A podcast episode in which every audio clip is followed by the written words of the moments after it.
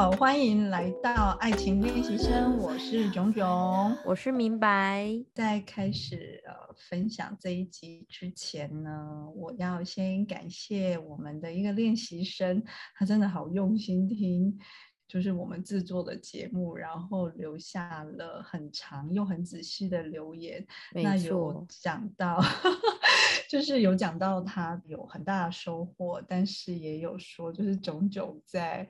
呃，卷舌音上咬字的部分，咬字上常常要么就是就是吃颗卤蛋啊，或者是那个咬字不清楚啊，卷舌音没有认真的给它卷起来。我怀疑是老板派来的间谍。对呀，虽然我们不知道，就是说，嗯，是，但我们相信一定是练习生很用心在听我们的节目啦。所以我就是要谢谢你，因为。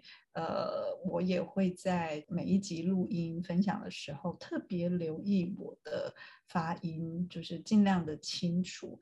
但是如果真的还是你觉得不清楚的部分呢，也希望你可以多多包涵。然后真的希望我们分享的这个节目内容是可以呃影响到你的呃就是生命的。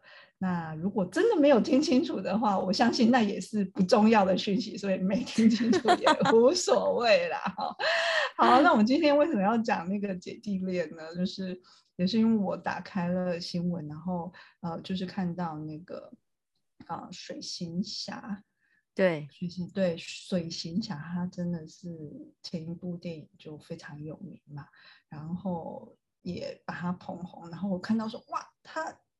离婚了，然后他结婚的这个讯息，之前就是被大师报道的时候，我还很认真的看了一下。那那个就是新闻的标题有特别强调说，哦，跟相差十二岁的老婆呃离婚这样子。那我就马上 highlight 这个 highlight，我想说为什么要强调这个姐弟恋，而且还把十二岁写上去，然后就马上。引起了我的注意，是我想要就是炯炯，其实就是过去的恋爱经验里呀，不管是别人追我，然后我没有，呃，我们没有在一起，或者是说，呃，我喜欢，然后我们没有在一起，那大部分都是跟我同年或是比我小的。我的经验里面，差最多的是十二岁，呃，十一岁。难怪你会被这个标题吸引。对我，你知道那时候我们那时候在就《太阳水行侠》这部电影就是大卖票房大卖的时候，媒体就大肆报道他跟他老婆是怎么认识的。可是真的很浪漫呢，就真的很浪漫。然后我内心就哇，就觉得你看姐弟恋多幸福这样子，你就觉得人生充满希望。对呀，你看这种本来世俗觉得哎好像不太可能的哎。还是有可能哦，就是你看你就知道这种世俗框架的确对人脑的影响还是挺大的，你就会想要找到认同，你就会想要收集这个统计数字嘛。结果今天的新闻我收到的统计数字是他们分开哦。那我其实想要特别聊的是姐弟恋这件事情，为什么还要特别变成了这个呃主题标？有什么好讨论的吗？对呀，这个字体为什么要？加黑加粗呢？对呀，他们不是姐弟恋的话，一定只会说谁谁谁就是离婚这样就好了嘛，还要强调姐弟恋，而且你这写这姐弟恋又不是什么，就是呃一个鼓励的语气，对不对？感觉好像就是一个迷失，让大家带领大家进入一个迷失。那我们今天就是要把大家从这个迷失带出来哦。那我我先讲一下，就是说，其实就我以前遇到姐弟恋的状况，其实。比较大的挑战，通常会是男生发现我的年纪之后，他们会有一些困惑，因为他们可能会觉得说，哎，那他们到底是不是会适合我呢？因为他们通常是跟我在人生不一样的阶段嘛。我要打破的一个迷思是，其实如果男生真的年纪比我们小。你也可以接受这样子的状态的话，你还是可以选择一个年纪比你小，但是他的想法已经比较成熟，或者是你知道他愿意成长的人。你以为四十几岁的炯炯就很成熟吗？四十几岁的炯炯有时候也是还蛮幼稚的啊。所以我自己真的觉得姐弟恋这件事情啊，其实跟呃身体年龄是没有太大的关系的。我是因为他才开始渐渐的了解自己。另外一个部分是，我为什么会对有一些事情特别的执着？然后为什么我会特别的去想要把这个男生塑造成我想要的样子？我为什么不能接受他现在这个样子？其实他已经很好了啊！所以我就发现，我跟年纪比我小的男生呢，其实我会呃，通常我们就会说，就会把自己当成是什么观世音菩萨或圣母玛利亚一样。就是想要去把自己把对方变成某一种状态，是觉得是对为对方好的。那我后来就是觉察到这个部分的时候，我就是完完全全的放手，让他自由的去做他自己。这是我自己在姐弟恋中的一个学习跟成长。所以你说谁比较成熟吗？没有啊，炯炯也很幼稚啊，一直以为自己是什么观世音菩萨或圣母玛利亚嘞，自己根本就是个那个儿童，好不好？所以事实上。年龄的这个部分，如果大家都很着重在这种身体年龄啊，或者是身份证身份证上这种算出来的这个差距，那在那个当下，如果你已经把这个距离放在你的这个关系里的话，你已经先把这个关系放了一道墙了，所以你可以去回想。如果你当初遇到这个男生，你不知道他的年纪的时候，其实你欣赏他的是所有他的一切嘛。但是很多时候我们知道了所谓的事实，就是 reality。你拿出那时候就是跟我像他这十一岁的男生，我们那时候一起去吃饭，然后他就一直问我说：“哎，那我想问一下，你到底几岁？”其实我也不知道他几岁哦。他好敢问哦。对，然后会觉得没礼貌吗？然后我就说，呃，干你屁事。然后我那时候还讲了非常多的前提，说，嗯，我我虽然是这个，我经历过金融海啸啦。对我虽然是我现在这个年纪，那时候我还没有说出几岁。我说我现在虽然是这个年纪，但是我现在是我最满意自己的状态。我就很怕对方会否定。那他还在追问吗？那我后来有跟他讲。OK，我真的跟他讲，我就说你，我就把你的安全带绑好，然后坐椅子坐稳哦，然后我要告诉你了，然后我就跟他说嘛，然后你不要说你当下跟他讲他会没事，我还是看到他蛮惊讶，看到他的瞳孔有大概。放大缩小两次，对，有这这个这个这个这样子有没有？然后当然后面我跟他说我们来还是很开心的吃完饭，然后还是牵我的手啊什么什么的。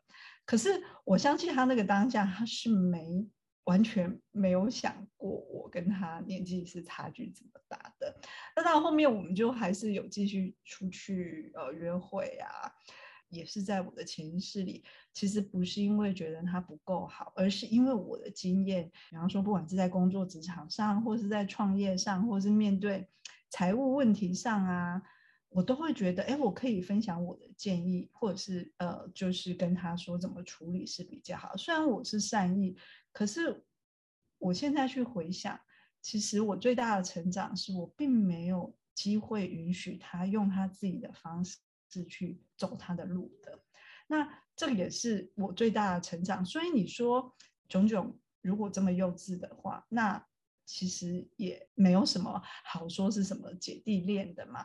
其实你只要可以肯定你跟对方是一起成长，然后真的是会互相欣赏对方的优点，因为即便那时候他知道我年纪比他大很多。可是他真的是非常欣赏我的优点，他也很欣赏我的天赋跟才华。对我来说，其实跟年纪轻的人在一起呢，我都会觉得自己变得非常的年轻。然后另外一个原因是因为，通常他们在就是这个结婚的步调上，不会像年纪比较成熟的男生，他们可能觉得哦，他们一定要赶快结婚生小孩了。我就会觉得自己的自由度比较。高。那当然有一个缺点是，可能你想结婚，对方不想结婚，那这就是自己的选择了啦。因为这个就跟姐弟恋没有关系，其实你在任何年纪上都会有可能遇到的。我跟你说，你在法国啊，你那个女生不管是几岁，她都可以对年纪比她小。不要说哦，因为她是外国人，那文化是这样，所有的东西都是集体意识来的，他们的集体意识就是这样。那你生在台湾，你的集体意识觉体会觉跟你差相差十岁、二十岁的人。就是是一个很大年纪的差距，so what？这个是你自己创造出来。如果你要跟随这个集体意识，那没办法，那你就输在了这个 集体意识里了。可是如果你很清楚的知道你跟他的心智年龄是很匹配的，你也知道你们是可以互相成长的，那你就要把这种局限、这种小格局、这种框架把它移除，不要让它成为你们之间的。强年纪就是数字，我是讲真的，它不会加分，也不会减分，它就是一个事实，你就把它放在那，哦哦，就年纪这样子就好了，它对你不会造成任何的影响。我觉得如果真的很 care 年纪的人，他会落入一个陷阱，因为我们今天主题是要讲姐弟恋嘛，那就像刚刚炯炯前面讲的说，为什么我们总是要特别 highlight 姐弟恋？女生比较大这件事情，然后就会觉得好像女生如果交往比较大的男生是合理的。可是我真的就我个人的经验，不是我亲身交往，但是我身边有很多的女生，她们跟大她们可能六岁啦、十岁啦、十五岁的男生交往的经验来看，年纪这个东西其实是一个蛮大的陷阱。为什么我要这样子说？是因为。女生会以为我跟一个大我五岁、十岁、十五岁的男生在一起，好像很有安全感，经济上很有安全感，然后好像所有的这个生活就可以无忧无虑了。可是随着女生的年纪也会不断的成长，尤其女生又比普遍来说比较容易比男生成熟的快。我觉得尤其是现在女生的那个收入结构啊，或者是收入的工作的状况、薪资相对来说也慢慢的。比比部分男性还要友善的。那当这个时候事情发生了之后，你就会就是突然惊觉到，哦，原来你原本嗯梦想的这个依靠，好像不是你想的那样。嗯，我有很多的朋友都是以为他跟一个哦比他大很多岁的男生在一起就可以呃过着就是无忧无虑的生活，可是可以依靠他们。对，可是结果后来发现，真的事情不是这样。所以为什么？要去管这个年纪，为什么你会觉得说，哦，比我大这么多的男生，他可能社经地位也许比较高，或者是他的社会历练比较好，你就就是落入了这个感情的陷阱里面。嗯嗯，对啊，所以我觉得不知道为什么刚刚炯炯讲到一半的时候，我就很想要讲这件事情。我觉得很好啊，因为其实就是如果大家因为年纪这件事情而被蒙上一层纱，不管。你遇到是年纪比你大或比你小的人，你在感情里的这个就是遇到的这个问题，一定会在一开始就会凸显的非常快，因为你已经对于年纪这个因素应该怎样怎样有一些期待了嘛。没错。透过这一集，大家要放下年纪哦，你也不要 因为觉得你交往一个年纪比你大，你就对他觉得应该怎样怎样；年纪比你小，你也不要有就有的这个既定的想法，觉得。对方怎样怎样？那其实我们刚刚讲的水行侠的这一个就是离婚的这个新闻，其实他在公开表述他离婚这件事情的时候，其实他们两个的决定是觉得这个决定是让他们彼此成为更好的决定，那就是一个成熟的决定了啊！所以千万不要觉得说哦，那个呃，公主跟王子结婚之后啊，为什么不是一个童话式的结尾呢？什么叫做童话式的结尾啊？也不要用年纪来下标，就是啊，你看吧，他们就是年龄差太多，所以离婚。对啊，对，这跟那个没有，真的是没有十足的关系的。你怎么用你的智慧去开始跟结束？然后结束就是开始，好吗？亲爱的各位练习生们，不要以为离婚的这个结束就是好像进入了黑洞里、黑暗的世界里，没有，所有的生死都是循环的，生就是死，死就是生。OK，好啊。那今天的节目就到这边哦。好，那大家如果想要在疑难杂症小盒子里面留言，欢迎大家分享。拜拜，拜拜。